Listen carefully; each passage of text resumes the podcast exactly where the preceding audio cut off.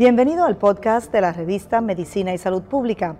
Escuche los avances más relevantes para la medicina en Puerto Rico y el mundo. ¿Qué es la remisión endoscópica en pacientes de enfermedades inflamatorias? ¿Cómo se trata? ¿Cuál es su importancia? Está con nosotros el doctor Amel Morales, gastroenterólogo especialista en enfermedades inflamatorias intestinales. Saludos, doctor. Bienvenido a la revista Medicina y Salud Pública. Muchas gracias, Pencho. Me agrada saludarte. Doctor, ¿qué es la remisión eh, endoscópica en pacientes eh, con enfermedades inflamatorias? La, remisión endoscópica se refiere a que cuando entramos al, colon, con, haciendo la colonoscopia a los pacientes que tienen estas condiciones, entiéndase de Crohn's o colitis ulcerativa, estos pacientes, pues, como manifestación de su condición, pues tienen inflamación y tienen una evidencia clara y contundente de que tienen inflamación cuando hacemos las colonoscopías. Pero los pacientes que tienen remisión endoscópica, lo que significa es que entonces cuando hacemos la colonoscopía, el paciente no muestra ninguna evidencia de enfermedad activa y el colon se ve básicamente normal como si, si fuera cualquier otra persona que no tuviera la condición. La remisión indica una especie de, de sanación, una especie de curación. Correcto, porque antiguamente cuando tratábamos a estos pacientes, pues lo que le dábamos hincapié era que el paciente pues se sintiera bien y que hubiera lo que le llamamos remisión clínica. Que eso el paciente me dice, me dice, me siento bien, y pues no se le daba tanta importancia a la remisión endoscópica. Pero en los últimos años, con todos los estudios que se han hecho, sí nos hemos dado cuenta que tanto la remisión clínica como la endoscópica son de vital importancia, porque esto previene complicaciones, eh, incidencia de cáncer de colon y mejora la calidad de vida. Es lo mismo que mucosa y la remisión endoscópica. Es lo mismo, correcto. Eh, ¿Y cómo se da la remisión? O sea, a base de, a base de tratamiento. correcto, con los tratamientos que estamos dando, pues entonces podemos llegar a alcanzar lo que le llamamos entonces el mucosal healing o la remisión endoscópica. ¿Por qué es importante, doctor, lograr la remisión endoscópica? ¿Qué diferencia hay entre la remisión endoscópica y la remisión clínica que usted mencionó antes? Eh, la remisión clínica a lo que se refiere es cuando el paciente dice me siento bien y no tiene ningún síntoma de diarrea, sangrado, entre otras cosas. La remisión endoscópica lo que significa es que cuando el paciente se le hace la colonoscopía y entramos al colon, que el colon se vea virtualmente como el de un paciente que no tiene la condición, que se vea completamente normal. ¿Cuáles son las principales enfermedades inflamatorias del intestino en las que se busca esta remisión endoscópica, doctor? Sí, las principales son la enfermedad de Crohn y la colitis ulcerativa. Es donde estamos buscando la remisión endoscópica que vaya ligada también con la remisión clínica. Eh, usted nos ha establecido que claramente puede haber una remisión clínica que las personas se sientan mejor, y, pero también puede haber una remisión eh, endoscópica. Eh, y está más o menos clara la diferencia, pero queremos que nos, nos explique. evidentemente, por lo que usted nos dice, la remisión endoscópica es más importante que la, que la clínica. Una persona con remisión clínica puede volver a, recaer, o sea, si no hay evidencia endoscópica de que, de que ha mejorado, aunque se sienta mejor, puede ser que, que, recaiga, es lo que nos está diciendo. Eso es bien interesante ese punto que traes, porque no es que necesariamente la remisión endoscópica sea más importante que la clínica, porque te aseguro que un paciente que está yendo al baño 15 veces al día, lo que va a importar principalmente es que se, sentirse bien y a lo mejor no le da tanta importancia a la remisión endoscópica. La prioridad del paciente es sentirse bien, que no, y eso es lo que nosotros queremos. Nuestra meta primaria con el paciente es sentirte bien. Después entramos al colon para corroborar que tu colon esté sanando también, que vaya acorde con lo que tú me estás diciendo. Que en la mayoría de los casos van a ir generalmente mano a mano la remisión endoscópica con la clínica. Pudiera haber casos que el paciente diga me siento bien, pero entonces a lo mejor es que el me siento bien significa que de 15 veces que iba al baño, a lo mejor estoy yendo 7 veces al día, que todavía no es normal, pero el paciente lo interpreta como me siento bien, pero entonces cuando entramos al colon todavía hay evidencia de enfermedad activa. Y ahí que mm. entonces pudiera haber la discrepancia pero la mayoría de las veces eh, va de la mano la remisión endoscópica con la clínica. Claro, lo que pasa es que una cosa es sentirse bien y otra cosa es sentirse mejor. Si fue menos, si fue menos veces al baño, a lo mejor se siente mejor, pero eso no significa que realmente está bien. Hay que hacer Correcto.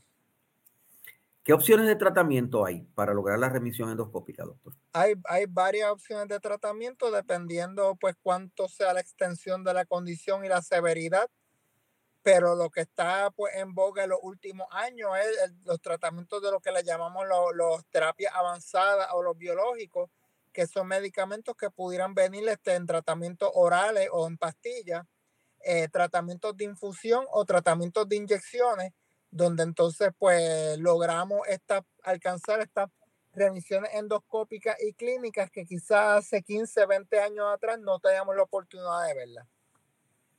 La revisión endoscópica, exactamente qué papel juega en la toma de decisiones terapéuticas a largo plazo. Es decir, cuánto la usan ustedes para, para decidir cómo van a seguir. Sí, es bien importante porque nosotros queremos, un, el, pues, como te dije, mi primera prioridad o meta es que el paciente se sienta bien. Mi segunda prioridad es que cuando yo entre el colon, el colon esté sanando adecuadamente acorde con la remisión endoscópica, eh, clínica, perdóname. Si eso no está sucediendo, eso entonces eh, implicaría que yo tendría que ajustar la terapia que yo le estoy dando al paciente o si la terapia no le está funcionando, cambiar a otros tipos de mecanismos de acción o de terapia. Pero básicamente los, la, la, mayoría de los mecanismos son, son medicamentos. Correcto. O sea, porque si no sería una, intervención invasiva y eso casi nunca ocurre, ¿no? Este, para... Muy bien.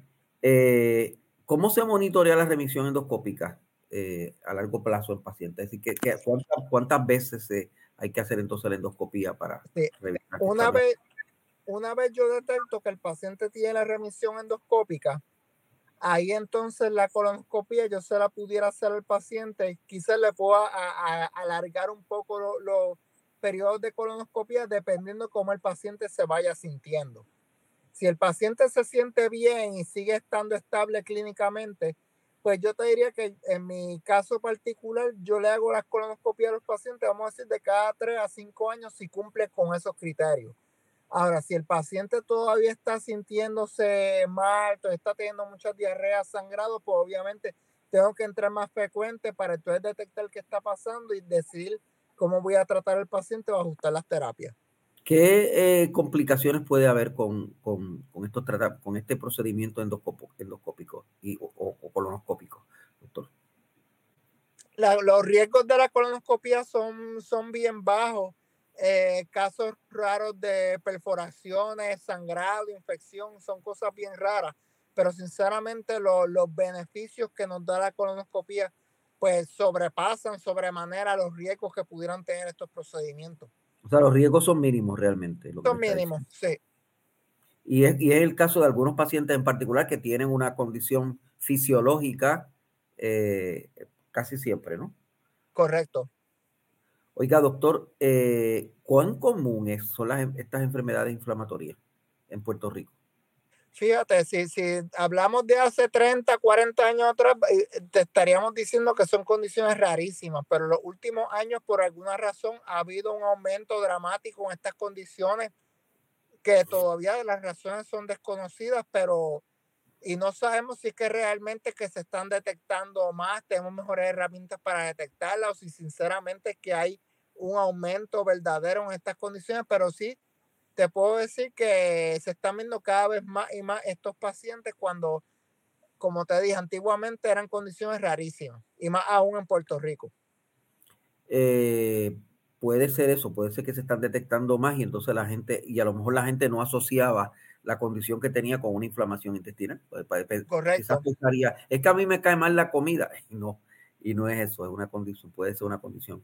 Eh, de hecho, te, te, voy a decir más, el caso yo creo que el más antiguo que yo conozco o que pueda recordar de un paciente puertorriqueño de que tuviera colitis ulcerativa, pues desgraciadamente en esos tiempos no había los tratamientos adecuados en, ningún lugar del mundo para bregar con esto, es el, el Beato Charlie. Ah, sí. Bueno, que finalmente murió. Murió de cáncer de colon, pero aparentemente lo que lo desembocó fue colitis ulcerativa. Pero como te dije, en aquellos tiempos pues no había los tratamientos adecuados para, para estas condiciones, no se conocía mucho de, la, de esta condición y pues, y desembocó lo que desembocó. Así que puede ser mortal, hay que tratárselo. Eso. Correcto. ¿Cuándo, ¿Cuándo, es que una persona puede, por sus síntomas, ya eh, puede eh, ya más o menos sospechar que tiene colitis ulcerativa o que tiene una inflamación en, el intestino? Porque hay gente que piensa es que yo tengo mala, tengo mala digestión, yo como muy rápido, como de noche, o sea que puede, la gente puede eh, pensar que está más o menos normal. ¿Cuándo es que, ¿cuándo es que hay que levantar la, la, la bandera de alarma, doctor? Sí, usualmente son pacientes jovencitos en su inmensa mayoría. Vamos a decir que el pico es entre los 15 a los 30 años y las señales claves para sospechar que pudiera tener alguna de estas condiciones son diarrea frecuente, sangrado, dolor abdominal, urgencia, que no es otra cosa cuando te dan ganas de ir al baño que literalmente tienes que salir corriendo al baño porque si no pues puedes tener episodios de incontinencia. Esos son este, ya datos claves para sospechar que un paciente podría tener alguna de estas condiciones. O sea, episodios de incontinencia son una bandera, definitivamente. Sí, ligado a diarrea y sangrado. Y esto tendrá que ver, eh, que usted dice que posiblemente ha aumentado o posiblemente que lo detectamos más, ¿podrá tener que ver con la dieta que tenemos en Puerto Rico? Podría ser. No, no lo puedo descartar honestamente. Intuitivamente podríamos pensar que es así. Estas condiciones generalmente son más comunes en los países desarrollados. Mm. Eh, en, los países bien pobres, estas condiciones son raras y lo que pues, uno puede atar quizás factores comunes son la dieta, que los países pobres, pues uno puede pensar que la ingesta de frutas y vegetales es más grande que la ingesta de grasa animal, versus los países desarrollados que comemos tanta carne, pues pudiera ser que por ahí pudiera ser el, el labón que tiene que ver con este, el aumento en estas condiciones, aumento en los preservativos y todas las cosas que tienen los alimentos. Ahora es posible que por ahí tenga que ver porque hay un aumento en estas condiciones. Comemos mucha carne eh, con mucha saturación de grasa, frita, lo la comemos rápido, ¿verdad? Eso puede, puede estar relacionado.